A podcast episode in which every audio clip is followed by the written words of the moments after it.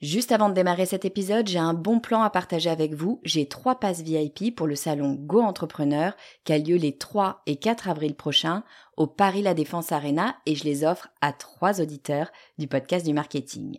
Alors, c'est quoi le salon Go Entrepreneur? Eh ben, c'est juste le plus gros salon de l'entrepreneuriat en France avec 45 000 personnes, 250 conférences et des grands noms de l'entrepreneuriat comme Frédéric Mazzella, Kelly Massol, Céline Lazorte, Éric Larchevêque, Justine Hutto, Catherine Barba, Maurice Sacco, Antonia Flelou, bref, il y a du beau monde et mes passes, eh ben, ils vous permettent d'accéder au club VIP où il y a tous les speakers. C'est la meilleure occasion que vous aurez de les rencontrer. Pour participer, c'est simple, il suffit d'être abonné à ma newsletter. Je tirerai au sort trois personnes le 29 mars. Si vous ne recevez pas déjà mes emails, eh bien, il suffit de vous abonner sur le podcast du slash newsletter. Vous écoutez le podcast du marketing, épisode 172.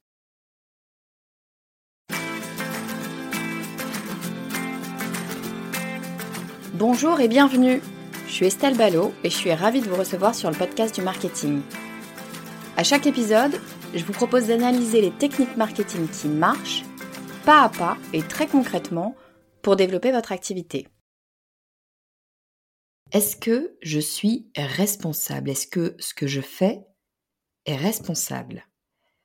Cette question, je me la suis posée il y a quelques années. Quand on travaille dans le marketing, ben, on participe à la problématique de la surconsommation. Pas très responsable. Ouais, sauf que c'est mon travail. Alors, est-ce que je peux faire du marketing de façon responsable? Est-ce que le marketing, eh ben, ça peut être autre chose que de pousser les autres à consommer, à surconsommer?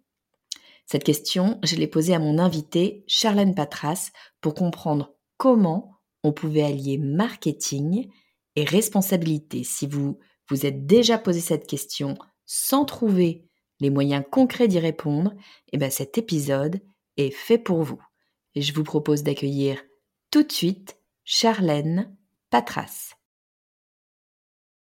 Bonjour Charlène et bienvenue sur le podcast du marketing. Bonjour Estelle. Alors Charlène, je suis ravie de te recevoir euh, aujourd'hui sur le podcast. On va parler d'un sujet euh, qui me semble très important, euh, dont on parle à la fois beaucoup en ce moment, mais face auquel finalement, bien souvent, on se trouve assez démuni en tant que marketeur, en tant que créateur, créatrice d'entreprise. il s'agit du fait d'avoir une stratégie marketing et une stratégie de marque plus responsable.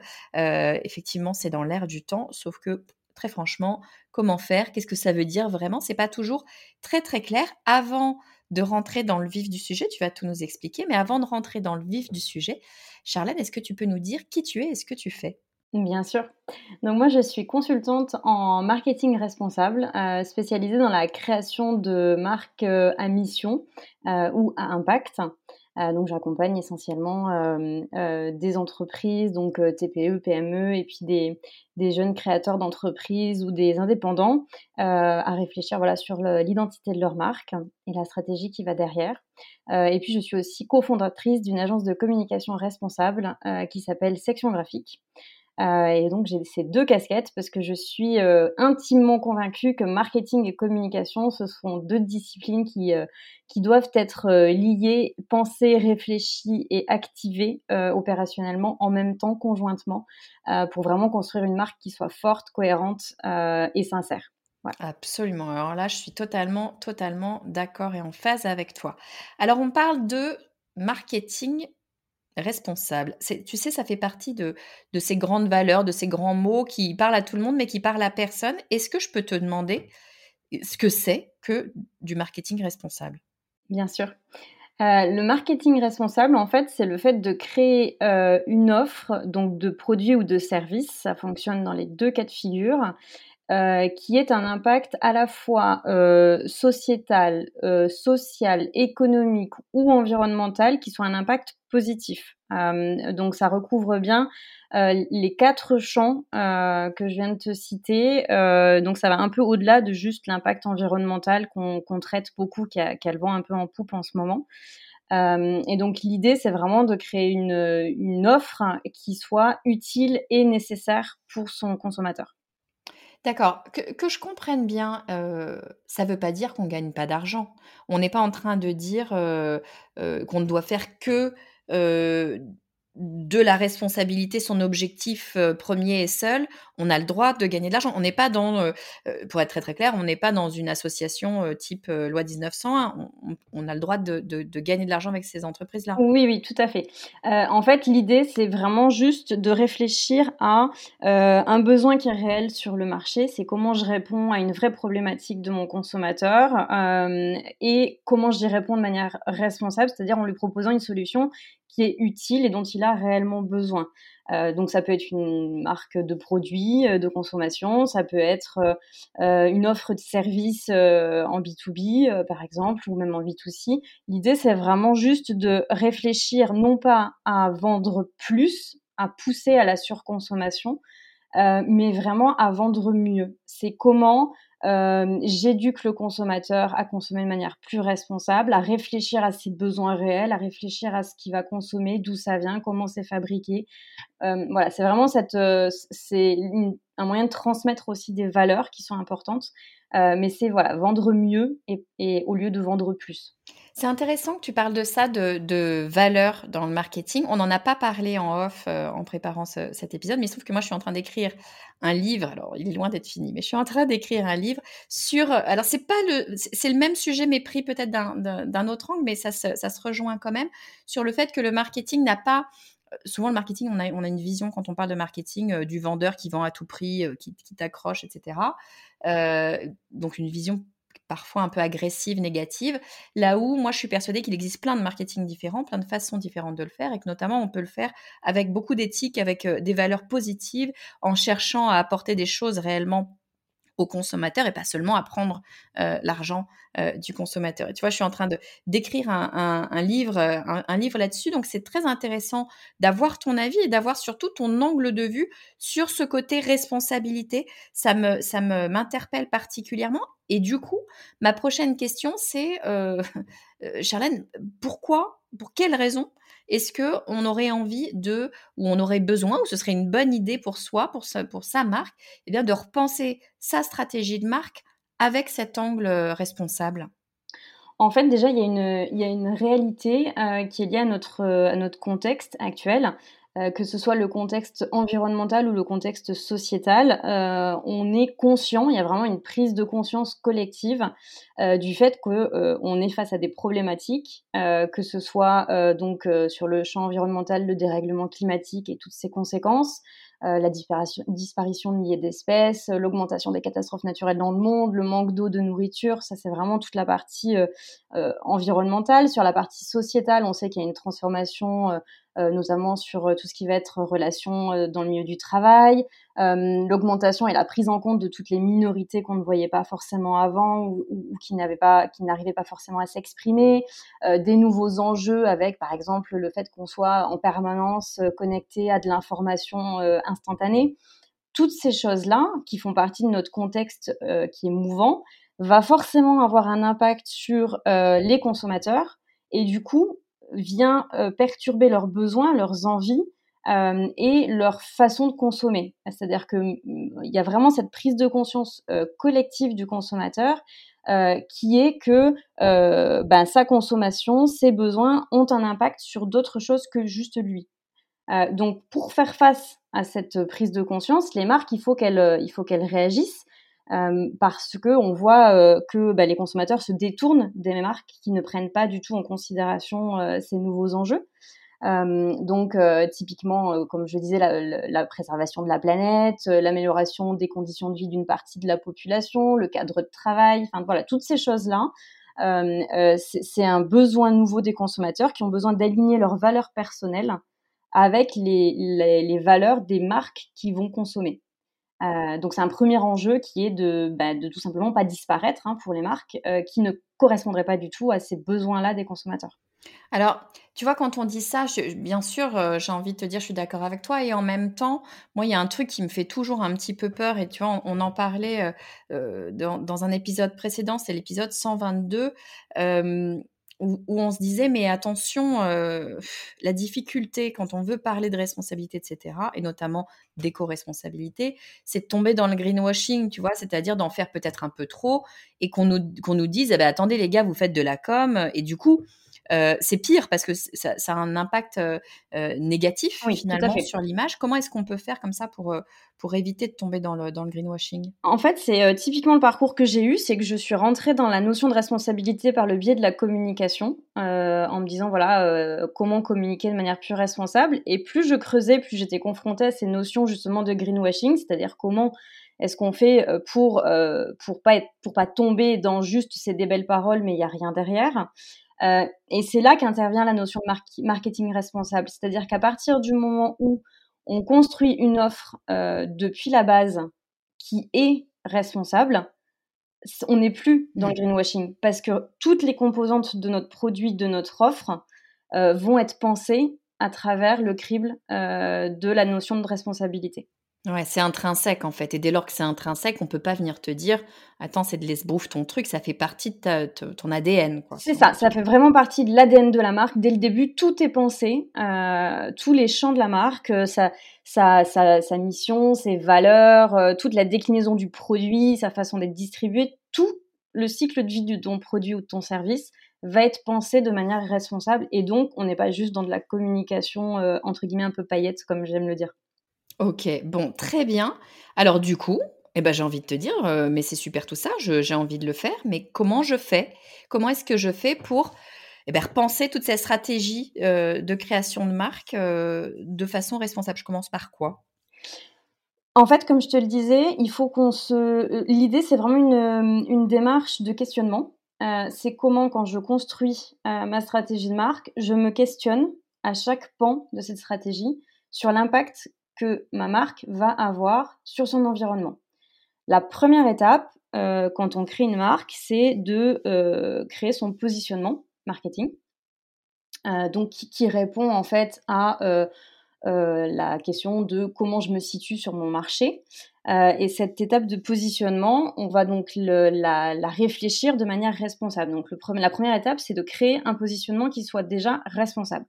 Comment on fait ça euh, donc la stratégie de positionnement, elle se découpe en trois parties. Euh, la première partie, c'est la partie de segmentation de mon marché. Donc comment je découpe ce marché en différents morceaux.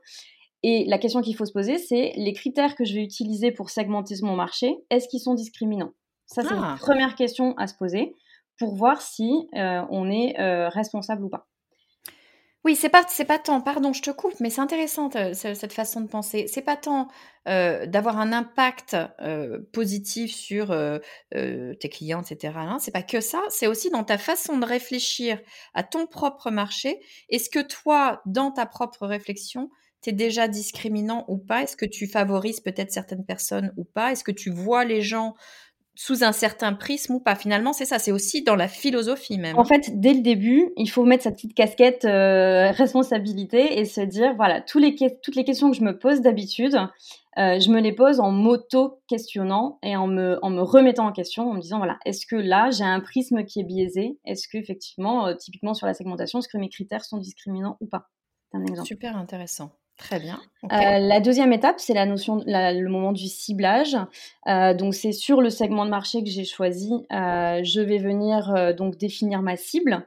et par exemple, la question mais primordiale à se poser, c'est est-ce que ma cible, elle a réellement besoin du produit ou du service que je lui propose? Et est-ce que ça a un impact positif pour elle? Donc, c'est vraiment cette question où tout à l'heure je disais il faut se poser la question du besoin euh, de ma cible. Est-ce que je réponds à un réel besoin? Et si oui, du coup, quel va être l'impact positif et le bénéfice pour ma cible? Mmh. c'est l'inverse, pardon, hein, j'essaye d'imager le truc. C'est l'inverse du vendeur de formation CPF par téléphone qui appelle tout le monde pour te, pour te dire si, si, si, si, il vous reste de l'argent, dépensé, dépensé, dépensé. C'est ça, hein, on est d'accord. Exactement ça. on, ne fait pas de vente abusive. on, sent, on sent le vécu. Hein, mais je pense qu'on l'a tous euh, vécu. Moi, je pense que j'ai trois appels par jour. Quand je leur explique que je vends des formations CPF, ça les agace. Mais bon, voilà. ok, on a bien compris. Donc, segmentation, on se questionne. Est-ce que je suis discriminant, discriminante dans ce que je fais? Oui. Dans, ma réflexion. Ciblage, est-ce que les gens ont besoin réellement euh, de ce que, je, ce que je vais proposer? Est-ce que ça a un impact positif? Est-ce qu'il y a une troisième étape? Euh, oui, la troisième étape, bah, c'est justement le moment du positionnement. Euh, et donc là, l'idée, c'est de se poser la question euh, sur cette phase de positionnement. Donc, je décide que mon offre, elle va répondre à tel segment de marché, telle cible, et je la positionne selon tel axe stratégique. Est-ce qu'on est honnête et transparent sur le produit ou l'offre qu'on vend? C'est-à-dire dans, dans l'explication de euh, voilà ce que c'est, voilà ce que je propose. Est-ce qu'on est absolument honnête, transparent ou est-ce qu'on a essayé d'orienter les choses avec tel ou tel mot parce que c'est plus joli, c'est plus vendeur, c'est plus ceci? En fait, c'est ça. Tout hein, à fait. Et, et c'est logique en fait à partir du moment où on s'est dit que la cible elle avait réellement besoin de notre service, euh, il est facile d'être transparent et sincère puisque c'est normalement censé être une évidence. non mais c'est ce que j'allais dire un peu naïvement. J'allais dire mais pourquoi est-ce que j'irais euh, tu vois, changer la réalité. Alors j'entends bien hein, que parfois on veut enjoliver pour, euh, pour vendre, mais enfin bon, la personne elle va bien s'en rendre compte. À un moment donné, elle va appuyer sur acheter ou pas. Elle va bien se rendre compte. De, donc euh, de fait, ça c'est mon avis tout personnel. Même si on n'a pas envie d'être éthique et d'être dans une démarche euh, particulièrement, ça n'a pas de sens de vendre un truc pour autre chose. Si vous vendez des patates pour des pour des carottes, les gens vont s'en rendre compte à un moment donné quand même. Mais, mais malheureusement, voilà, on le sait, il y a des marques qui l'ont fait parce qu'elles sont pas forcément dans le fait de vendre de manière récurrente, elles veulent juste vendre une fois et si le client n'est pas satisfait, ben voilà. C'est ça, c'est ce que j'allais dire. Ce, genre de stratégie, euh, ça fonctionne quand tu veux vendre une fois, mais et, même pas longtemps, c'est quand tu veux vendre à une, une fois à une personne, mais pas longtemps parce que cette personne, elle va aller en parler autour d'elle. de toute façon, c'est des, des stratégies, quoi qu'il arrive, très, très, très, très court-termistes. C'est ça. Et, négatives. Donc, effectivement, on peut les mettre de côté. Ok, très, très bien. Ce qui est super important sur cette phase-là de positionnement, en amont, c'est de bien connaître sa cible. Merci. Il faut vraiment qu'on ait fait euh, une vraie étude de marché, une étude de son persona. Enfin voilà, si, si on connaît pas sa cible, forcément, même si on a les meilleures intentions du monde, on tombera à côté. Ça, ça marche à tous les coups, de toute façon. Euh, tant qu'on n'a pas, et je, sais, et je le répète en permanence, mais il faut quand même se le dire, je sais que, et moi la première, hein, je, te, le dis Charlène, je dis aux personnes qui nous écoutent, ça me casse les pieds quand je lance un nouveau produit de me dire, il faut que j'aille réfléchir à mon persona, il faut que j'aille peut-être interroger des gens, etc. Il n'empêche que vous pouvez faire ce que vous voulez, si vous ne le savez pas, vous, allez peut-être vendre des choses, hein, c'est pas du tout ce que je dis, mais vous allez mal vendre d'abord pas forcément les bonnes choses aux bonnes personnes, d'une part, et puis euh, vous n'allez pas toucher euh, autant de personnes que vous en toucheriez, et bien, hein, euh, si, on, si on faisait. Donc, bien sûr, il faut toujours commencer par le persona, c'est jamais du temps perdu, et c'est toujours du temps de gagner, et pour vous, et pour les personnes qui vont acheter votre C'est surtout du temps gagné, parce que sinon, tu vas déployer des, des moyens énormes pour pas forcément t'adresser à la bonne cible ou pas de la bonne manière, donc... Absolument. Du temps gagné. Ok, donc on a travaillé son persona qui va nous permettre de travailler un positionnement responsable. Je le résume en deux secondes ce que tu viens de nous dire. Positionnement responsable, c'est euh, dès la segmentation se poser la question est-ce que je suis responsable dans ma segmentation? Est-ce que je suis discriminant, discriminante dans euh, mon analyse de mon marché? Euh, Ciblage, est-ce que c'est vraiment utile ce que je propose pour les personnes qui irait à travailler avec moi? Est-ce que ça a un impact positif pour elle, pour l'environnement? Et euh, positionnement, est-ce que finalement, pardon, j'ai un trou de mémoire, positionnement, qu'est-ce qu'il fallait dire? Est-ce qu'on est honnête et transparent dans notre discours sur, le, sur notre produit? Parfait. Ok, on a les trois.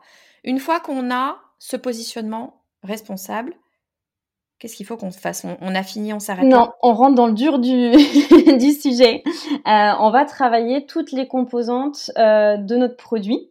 Euh, avec le fameux outil marketing le plus connu, à savoir le marketing mix. la petite différence, c'est que dans le marketing mix classique qu'on connaît un petit peu tous quand on a fait du marketing, il y a 4 P, donc pour product, price, euh, promotion and, et place, donc euh, qu'est-ce qu'on vend, product, euh, à quel prix, par quel canaux de distribution et comment on communique autour? Donc ça, c'est les 4 P fondamentaux de notre produit. On vient rajouter 3 P qui sont, donc en français, pourquoi les personnes et la planète? Voilà, donc c'est trois nouvelles dimensions qui sont utilisées dans le marketing durable pour venir construire notre offre. Et donc, ce pourquoi personne et planète, que je comprenne pourquoi c'est quel est l'impact, c'est ça qu'on vient regarder? Alors, le pourquoi, c'est quel est le but de l'entreprise. Mmh, euh, donc, c'est euh, pourquoi est-ce qu'on vient promouvoir ce produit euh, ou ce service? C'est vraiment de se questionner fondamentalement sur notre pourquoi. On peut utiliser l'outil qui est beaucoup utilisé en développement personnel, l'ikigai, euh, qui est ce, fameux outil de, de, de, positionnement en fait entre de trouver le meilleur compromis entre ce qu'on aime, ce en quoi on excelle, euh, ce pourquoi on est payé, rémunéré et ce dont le monde a besoin. Donc on peut se poser la même question pour l'offre qu'on vient créer, qui va vraiment répondre à cette question de quel est le but réel de l'entreprise. D'accord. Le but sous notre scope ou le but au sens impact de l'entreprise? Au sens impact. D'accord. Qu'est-ce qu'elle va venir apporter? Outre le fait de euh, rendre son, son, PDG milliardaire, quoi. Par exemple. Qui a le droit d'être milliardaire si ça lui fait plaisir. Hein. en fait, c'est ça qu'on se dit. Hein. Mais est-ce que ça a un impact? Est-ce que euh, on est plutôt euh, Total ou est-ce qu'on est plutôt Patagonia, quoi? Je, fais des gros. Ce à quoi on veut contribuer. Ok. Très bien. Tu nous as dit aussi People et Planète. Qu'est-ce qu'on met derrière People? Alors là, People, je dis en français, personne. Euh, en fait, là, l'idée, c'est de, de, réfléchir aux personnes à qui on s'adresse et au discours qu'on va leur tenir. Euh, donc, c'est la notion un petit peu de storytelling responsable. Euh, on sait que dans la stratégie de marque, on va venir raconter une histoire autour de notre marque, que ce soit autour de la création de la marque ou autour du produit en lui-même. Euh, et là, le but, c'est vraiment d'avoir une, histoire qui soit la plus sincère possible, la plus transparente possible. On n'en rajoute pas, mais, euh, voilà, on, transmet réellement euh, le, pourquoi on a créé cette marque et, l'histoire qu'on veut venir raconter autour souvent pour faire rêver. Hein, c'est un peu l'idée du, storytelling. Et on peut aussi co-construire son offre avec son audience. L'idée, c'est de vraiment venir euh, impliquer euh, les parties prenantes, mais là, on est vraiment concentré dans le people, on est vraiment concentré sur sa cible et son audience, euh, de, co-construire le plus possible avec elle, bah, du coup, pour être sûr que ce qu'on va venir construire, c'est adapté à ce dont elle a besoin réellement. Super intéressant. Je reviens une seconde sur ce que tu disais sur, sur le storytelling. Je trouve ça intéressant. le storytelling, évidemment, c'est une stratégie enfin c'est un élément qui est devenu maintenant fondamental bien sûr euh, dans la communication euh, d'une marque. Euh, ce qu'il faut comprendre, et je, pense qu'il y a beaucoup de gens qui, ont une, vision altérée du storytelling, beaucoup de gens, je pense, imaginent que le storytelling, c'est enjoliver les choses. C'est faire en sorte de rendre les choses plus brillantes, plus belles, plus appétantes, plus voilà. C'est pas ça le storytelling. Le storytelling, c'est raconter quelque chose, un état de fait, mais au lieu de donner juste les faits, ce qui, on va se le dire, est théorique et donc pas très toujours très intéressant, très très attrayant exactement. Raconter ces mêmes faits, mais en racontant une histoire comme on raconterait une histoire à un enfant. En fait, c'est ça. Un enfant, plutôt que lui raconter la morale de, il faut pas dire des mensonges parce que c'est pas bien, on va lui raconter une histoire autour parce que bien sûr que ça va plus l'intéresser. En fait, il faut comprendre une chose, c'est que quand on grandit, on a quand même le même cerveau que quand on était petit et on est un petit peu feignant et en fait, avoir des choses, des informations qu'on nous donne comme ça de façon un peu brute, eh ben, ça nous rebute un peu parce que voilà, c'est beaucoup plus intéressant de passer par le divertissement, de passer par quelque chose qui, en fait, nous fait agir euh, des choses dans le cerveau de l'ordre du plaisir. Et c'est ça le storytelling. C'est pas autre chose. Le storytelling, c'est utiliser le plaisir, entre guillemets, au travers de raconter une histoire pour faire passer un message. Ça ne veut pas dire enjoliver la réalité ou changer la réalité. Je me permets de le dire parce qu'il y a plein de gens, je pense, qui ne se trompe sur le storytelling et du coup, eh ben, ils rentrent pas dans le people comme dans le person comme on voudrait. Voilà. Tout à fait. Et tu, parles de la notion de plaisir, mais on peut jouer avec toutes les émotions dans le storytelling. C'est ça qui est intéressant, c'est que plus on va faire ressentir d'émotions euh, à, son audience, plus on va la faire euh, adhérer euh, à notre marque et on va l'embarquer avec nous.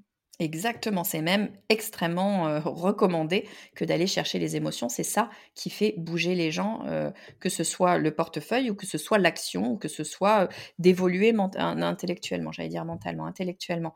Donc oui, oui, bien sûr les émotions. Donc on a nos 4 P, on a personne, on a le pourquoi. Le dernier, c'était planète. Qu'est-ce qu'elle vient faire là, notre jolie planète? Eh ben l'idée, c'est d'arriver à mesurer l'impact environnemental de toute la chaîne de valeur de notre produit ou de notre service.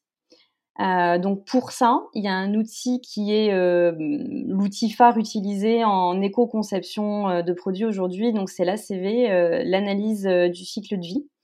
donc l'analyse du cycle de vie, en fait, c'est une analyse qui est composée de plusieurs étapes et de beaucoup de critères, qui va venir mesurer les impacts environnementaux d'un produit ou d'un service tout au long de la vie, du, son, tout au long de son cycle de vie, en fait. Donc ça veut dire à l'extraction des matières premières, jusqu'à sa fin de vie, en passant par sa production, sa consommation, euh, sa réparabilité, euh, enfin voilà, ses, usages, ça implique vraiment tout son cycle de vie à ce produit.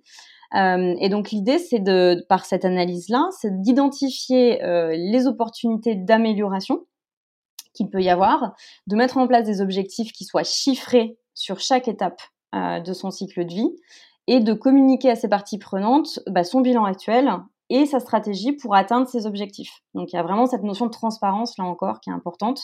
Euh, et donc par, euh, par, on va dire, la mise en place de cette analyse-là, euh, on a une, première garantie de mesure de son impact sur la planète, donc son impact environnemental.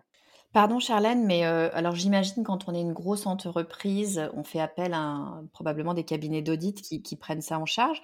Si je suis une TPE ou si je suis un indépendant ou si de toute façon j'ai même une, entreprise plus grosse mais j'ai pas beaucoup de budget, est-ce que c'est quelque chose qu'on peut faire en interne? Est-ce qu'il y a des outils, des, choses qui peuvent nous aider à le faire nous-mêmes ou on doit nécessairement passer par un cabinet externe? Alors, au-delà des cabinets externes, il y a beaucoup de consultants indépendants qui le font aussi. et, et, qui ont ces offres-là construites justement pour des petites entreprises.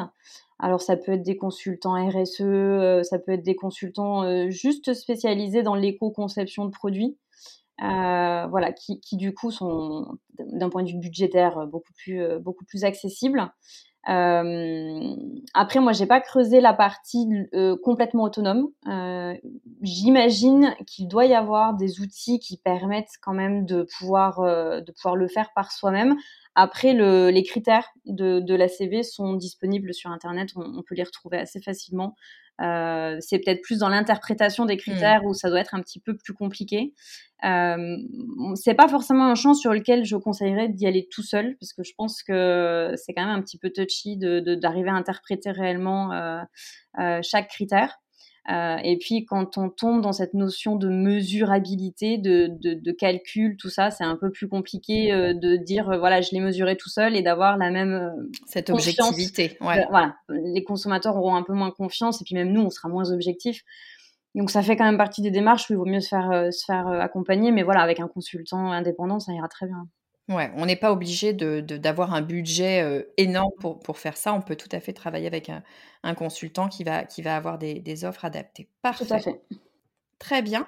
Donc on a notre positionnement, on a notre mix produit avec nos 7 P au lieu des 4 P. qu'est-ce qu'il en est de la marque, du branding? Tu sais, c'est un peu le mot à la mode, le branding. Est-ce que ça aussi, c'est à, regarder sous un prisme responsable. Est-ce qu'on peut le faire? Oui, on peut le faire. En fait, l'idée, euh, ça va vraiment être de repasser donc euh, dans, la notion de, branding euh, sur la partie vraiment stratégique, donc l'identité de marque. On a trois piliers qui sont donc la mission, la vision et les valeurs de, de la marque ou de l'entreprise.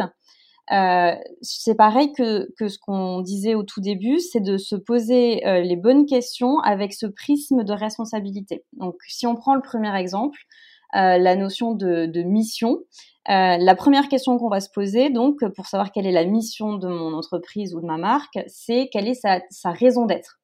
Et la notion de raison d'être, c'est la base de la RSE, de la responsabilité sociétale d'entreprise.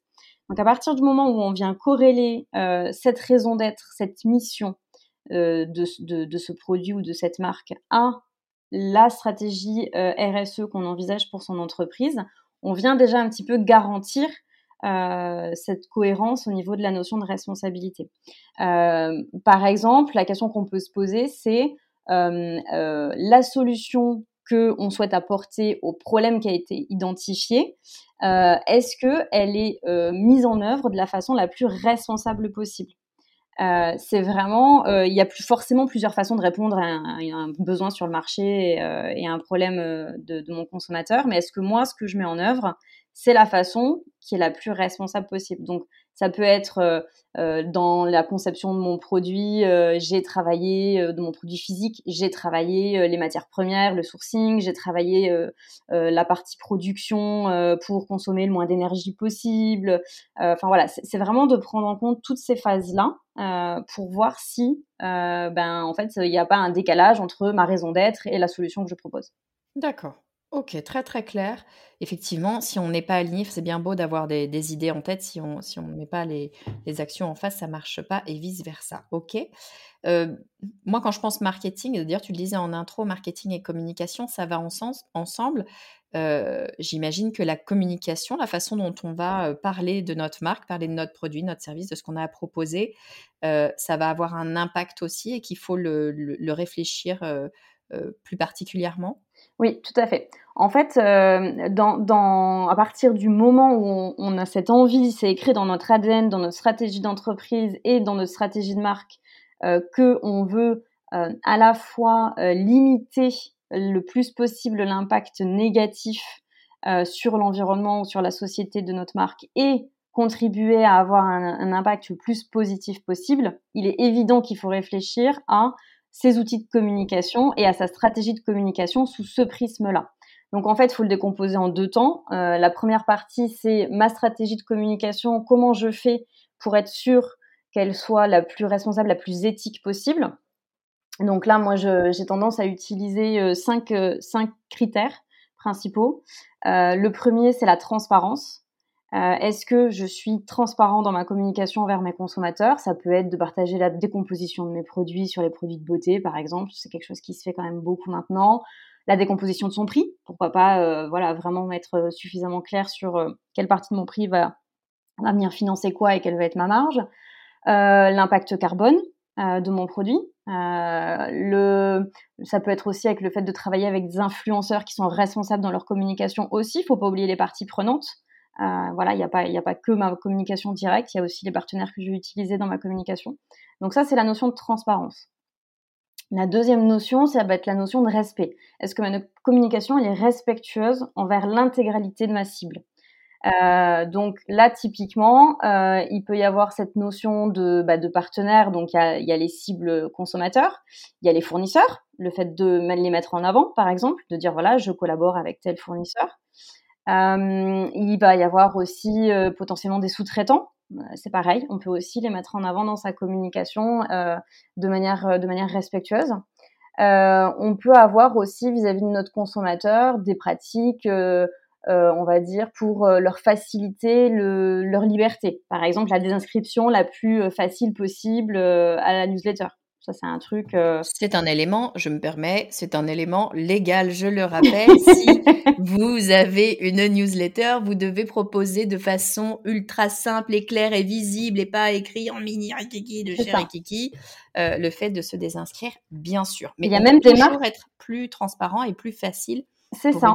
Il y a des marques qui le mettent au lieu de le mettre en bas de page, qui vont venir le mettre tout à fait en haut de leur newsletter ou qui vont le mettre en très gros parce que c'est un parti pris assumé de dire voilà. Euh, bah, sentez-vous libre euh, de partir si jamais le contenu euh, ne vous intéresse plus. J'en profite d'ailleurs pour dire que ça a deux avantages. C'est un avantage qui est que si la personne n'a plus envie de nous lire, bah quand même, ça sert à rien de lui envoyer des emails qui participent à polluer parce qu'il ne faut pas oublier un truc, hein, c'est que ça reste sur des serveurs et que tout ça, c'est de l'énergie. Donc ça, c'est un, avantage. Ça a aussi un avantage économique pour euh, la personne qui envoie les emails, d'avoir des abonnés euh, sur sa newsletter. Ça coûte pas très très cher, mais enfin ça coûte quand même de l'argent. Donc si vous avez sur votre newsletter des gens qui n'ont pas envie de vous lire, bah, ça vous fait plaisir à vous d'avoir 300 euh, 000 abonnés sur votre newsletter. Mais enfin, ça vous coûte de l'argent pour rien. Donc, ça n'a aucun intérêt. Je le dis, je le redis parce que souvent les gens me disent oh, Tu te rends compte, j'ai perdu des abonnés. C'est pas du tout grave de perdre des abonnés. C'est une bonne chose. Vous ne dépensez pas de l'énergie pour rien et vous ne dépensez pas votre argent pour rien. Donc, allez-y. Aucun problème avec ça. Euh, donc voilà, donc ça c'était la partie un peu, euh, on va dire, notion de respect. Euh, une autre chose qui est très importante, c'est est-ce que ma communication elle est inclusive? J'en parlais un petit peu au tout début. Il y a énormément de minorités ou qui ne se sentent pas forcément, enfin pour qui la communication n'est pas rendue facile, accessible, de par les outils qu'on va venir utiliser, notamment. Euh, ou de par euh, les visuels qui sont utilisés. Donc typiquement dans les photos qu'on va venir euh, illustrer, enfin avec lesquelles on va venir illustrer notre produit, on va pouvoir montrer bah, tous les âges, tous les sexes, tout, toutes les ethnies. Enfin voilà, on, on, va vraiment venir montrer l'intégralité de notre cible pour qu'elle se sente le plus inclus possible. Euh, ça va être aussi de favoriser l'accès aux personnes en situation de handicap, euh, donc que ce soit handicap visuel, handicap cognitif, enfin tous les handicaps possibles, euh, que la communication leur soit leur soit accessible. Ben, par exemple, sur sur Internet, on sait qu'il y a de nombreux donc les personnes qui sont malvoyantes, elles vont utiliser des lecteurs d'écran. Euh, on pense pas forcément que en fonction de la façon qu'on de, la typologie, de la couleur, de de la typographie, en fonction de, la façon dont on va venir écrire en fait sur son site internet, sur les réseaux sociaux, euh, sur tous les supports de communication, euh, on va dire euh, plutôt numériques qu'on va venir utiliser. Bah, selon les choix qu'on va faire, c'est juste complètement illisible par un lecteur d'écran pour les personnes malvoyantes. Dites-vous bien d'ailleurs, pardon, j'essaye de reboucler à chaque fois sur, aussi des éléments juste intéressants, hormis le, côté impact euh, ou tu vois, ou, vraiment envie de, changer les choses, c'est que euh, Google, quand même, Google, c'est un peu le maître du SEO dans, notre brave monde. Euh, ben, Google, lui, ce qu'il veut aussi, c'est qu'il y ait un maximum de gens qui puissent avoir accès. Et donc, Google, c'est important pour lui l'accès absolument tout le monde, et notamment l'accès selon les, différents handicaps qui, peuvent y avoir. Et je pense notamment à une chose toute bête. Vous savez que sur vos images, sur un site internet par exemple, vous avez la possibilité de mettre un titre, ce qu'on appelle alt, alternatif, c'est-à-dire en fait une description de l'image. À quoi ça sert? Ben, Ça sert typiquement, tu parlais des lecteurs d'écran, ben, c'est juste un texte qui va permettre de dire ben, sur cette image, je vois un panda qui fait du vélo. Ce qui fait que la personne qui est malvoyante, eh bien, l'audio va pouvoir lui dire il y, a une image avec un panda qui fait du vélo. C'est pas un hasard en fait euh, si ces textes, ces titres euh, alternatifs sont positivement notés par Google. Euh, c'est pas tant que que les sites n'arrivent pas à se charger, parce qu'on croit, on dit souvent que c'est ça, que c'est parce que c'est les titres, les sites qui n'arrivent pas à se charger qu'il faut mettre un petit texte pour dire ce qu'il y avait. La réalité, c'est que personne ne lit quand l'image se, se charge pas. C'est que c'est pour être plus inclusive et permettre à un maximum de monde de pouvoir profiter des éléments. Donc, faites-le. Et si vous ne le faites pas, ce que je vous souhaite de le faire, mais si vous ne le faites pas pour euh, être plus inclusif, faites-le pour le SEO, ça marche aussi. Il y a énormément en fait de bonnes pratiques euh, qui vont et dans le sens de l'amélioration de son produit, de son service et de sa distribution, et dans le sens d'un impact positif en fait. Ce qui est plutôt une bonne nouvelle en fait. Hein. Ça veut dire que la société de façon globale euh, tend vers ça. Euh, donc euh, réjouissons-nous, mais, mais dites-vous bien que oui, certes, c'est un effort. On va pas se, se leurrer. Bon, c'est un petit effort hein, que d'aller mettre un titre alternatif, ça va, on va, s'en remettre. Mais oui, certes, c'est un effort, mais c'est pas un effort au hasard. Et en plus de ça, non, non seulement ça a un impact, mais en plus de ça, ça aura un impact positif sur votre business. Donc il n'y a vraiment aucune raison de s'en priver. Tout à fait. Euh, et les deux derniers champs donc, euh, à, penser quand on met en place cette, euh, cette stratégie de communication éthique, c'est est-ce que notre communication est de proximité? Euh, moi, je mets beaucoup en avant la notion de stratégie euh, building public, donc le fait de co-construire avec euh, son audience, euh, sa marque, la création de son entreprise. Enfin voilà, c'est vraiment l'idée de, de, les faire participer. On récolte de l'info, de la matière, on récolte des données qui sont hyper hyper puissantes parce que derrière on, on affine notre offre et en même temps on les fait participer. C'est une vraie demande aujourd'hui quand même des consommateurs d'être le plus actifs possible avec les réseaux sociaux, avec voilà, on a beaucoup d'outils qui permettent de communiquer directement entre la marque et, euh, son public. Euh, donc cette notion de co-construction, elle est hyper intéressante. Mais pourquoi est-ce que, pardon, pourquoi est-ce que la co-construction, c'est responsable en soi? Quel est le lien? Parce que tu vas être euh, au plus près des, besoins et des valeurs de tes consommateurs. C'est-à-dire que tu viens pas plaquer sur eux ton, ta vision de leurs besoins ou ta vision de la réponse à apporter. Euh, ils vont très rapidement te faire des retours sur euh, ce dont ils ont besoin, sur ce qu'ils pensent de ton offre, et tu vas pouvoir la réajuster. Du coup, elle sera au plus proche de, de cette notion, ce que je disais tout à l'heure, d'utilité euh, de ton offre. Ok, super clair, effectivement. Euh, et donc le tout dernier point, c'est la notion de sobriété. Est-ce que tu communiques euh, de manière sobre? Alors dans l'esprit des gens, euh, ça c'est pas forcément le, deux choses qui vont ensemble, communication et sobriété, mais ça reboucle un peu avec ce qu'on disait juste avant. Le fait d'avoir une, communication qui soit sobre va aussi dans ce sens de vu que je communique moins mais mieux, mon discours il est finalement euh, mieux entendu par ma cible, puisque je ne l'ai pas inondé d'informations sous 15 euh, canaux différents, avec 15 euh, posts par semaine sur les réseaux sociaux. Enfin voilà, j'ai moins communiqué, donc ma, parole va avoir plus de valeur pour mon audience. Et ça, c'est quelque chose qui est à la fois utile, du coup, et responsable, puisque je fais attention à pas charger mentalement mon, audience. Et en plus de ça, puisque tu as travaillé ton persona, tu communiques directement ou en tout cas plus particulièrement envers la personne ou les personnes qui sont euh, les plus à même d'être intéressées par ce que tu as proposé et tu euh, communiques pas au, tu vois, de façon massive comme on faisait avant. Hein. Euh, avant, c'était le, mass média, on communiquait pour tout le monde, on essayait de te vendre la lessive plus blanc que blanc et que, que tu aies besoin de lessive ou que tu n'aies pas besoin de lessive, on s'en fichait.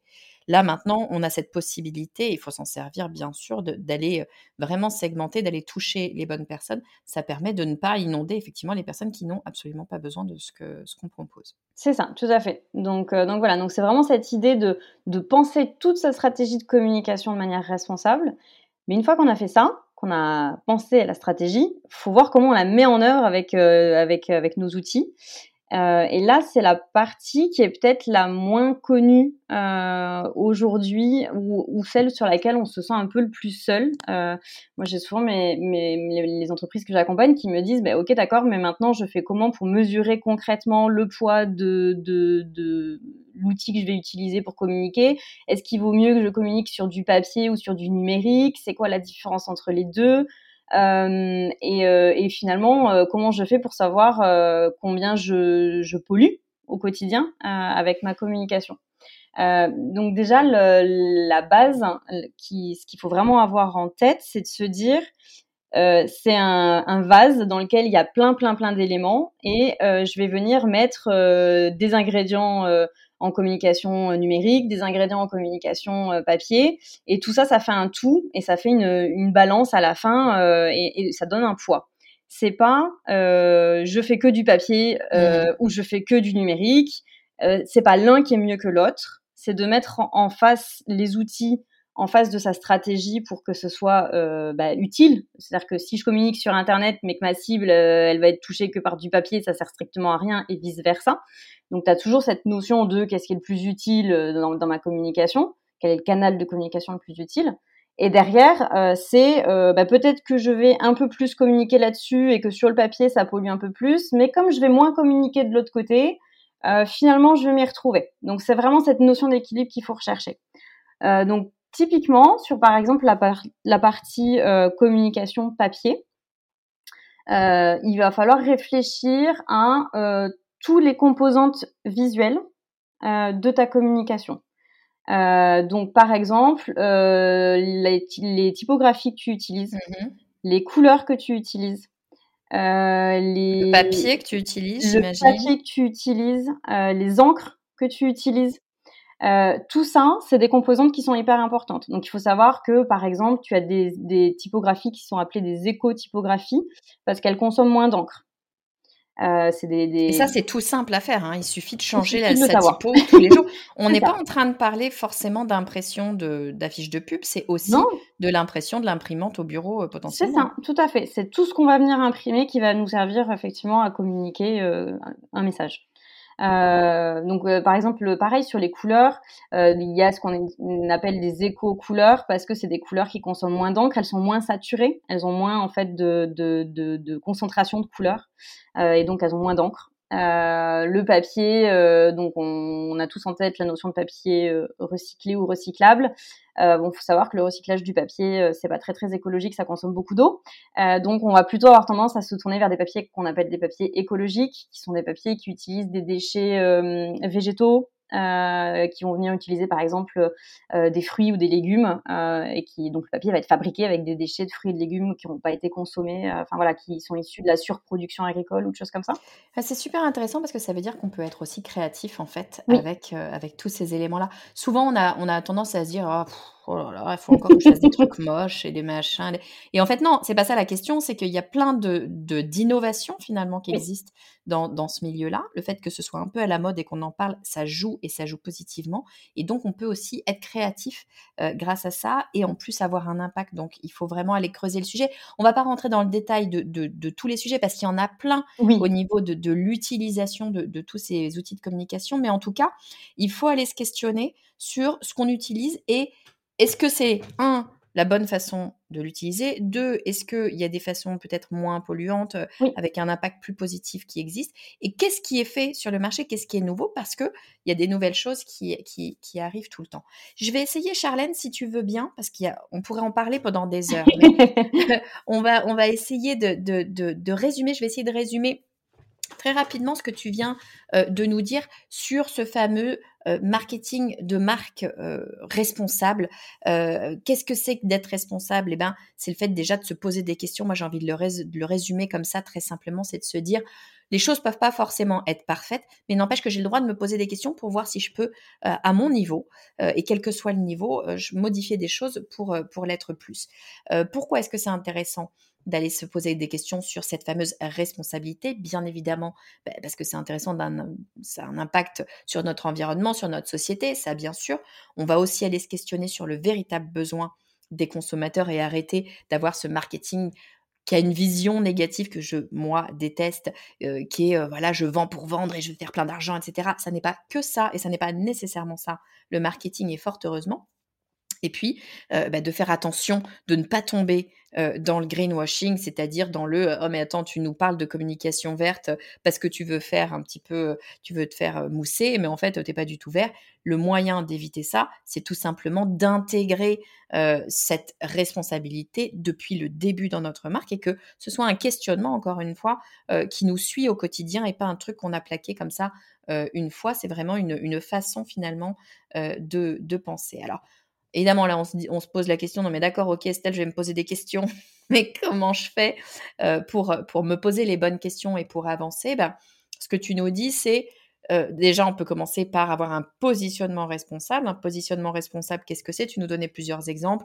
Ben, la segmentation, quand on commence par segmenter son marché, on peut se poser la question, est-ce que je suis discriminant, discriminante dans ce que je suis en train euh, de plaquer moi sur le papier, dans ma vision propre de mon marché? Également sur le ciblage. Est-ce que je cible correctement les choses? Est-ce que je donne la place à toutes les, j'allais dire les entités ou toutes les personnes ou toutes les, les cibles possibles? Est-ce que je suis discriminante finalement? Et puis, de façon générale, avoir un positionnement plus responsable ou plus équilibré. D'un point de vue du mix produit, ce que je trouve intéressant, c'est qu'on a le fameux mix 4P qu'on connaît très bien, mais toi, tu nous en rajoutes trois qui sont pourquoi personne et planète. Euh, tu nous disais d'ailleurs que sur la planète, on peut aller travailler avec, pardon, sur le pourquoi, excuse-moi, on peut, je sais plus si c'est le pourquoi et la planète, je me, je me mélange, mais peu importe, on peut aller travailler avec un indépendant qui va aller nous aider sur ce fameux ACV pour aller calculer le cycle de vie euh, de notre produit. Et puis on peut travailler un branding plus responsable. Qu'est-ce que c'est un branding plus responsable? Ben, C'est un branding qui va nous garantir en fait une cohérence dans euh, ce qu'on pense et ce qu'on fait, entre ce qu'on pense et ce qu'on fait. Ça nous évite le greenwashing aussi, donc c'est, pas plus mal. Et puis bien sûr, sur notre communication, sur nos actions quotidiennes de communication, on peut aller travailler la responsabilité avec eh ben, des actions plus responsables en termes de stratégie de communication éthique, transparente, respectueuse, avec une certaine sobriété éditoriale et puis en utilisant des outils qui vont être le moins polluants possible. Tu en parlais avec des encres, des couleurs, des papiers, etc., qui vont être plus bénéfiques. J'ai essayé de faire un résumé rapide. Alors bien sûr, c'était un peu rapide par rapport à tout ce que tu nous as dit, mais je pense que c'est important aussi d'essayer de, voir la globalité et surtout de voir que finalement, c'est quelque chose qu'on peut toucher du doigt. J'ai envie de, de, conclure là-dessus, si tu es, d'accord, Charlène, c'est quelque chose qui est faisable. C'est pas un doux rêve voilà, qu'on peut mettre sur un, coin de papier. C'est vraiment quelque chose qui est faisable dès lors qu'on le fait au quotidien. C'est ça que tu veux nous faire passer comme message? Oui, c'est ça. En fait, moi, je suis partisane du fait que dès qu'on a cette prise de conscience, on va avoir cette volonté qui est réelle d'avoir un impact positif. Et donc, à partir du moment où cette volonté, elle nous habite, on va forcément y penser dans tous les champs de notre stratégie d'entreprise au sens large. Donc ça fait appel à la notion de, RSE, hein, euh, la responsabilité sociétale de l'entreprise.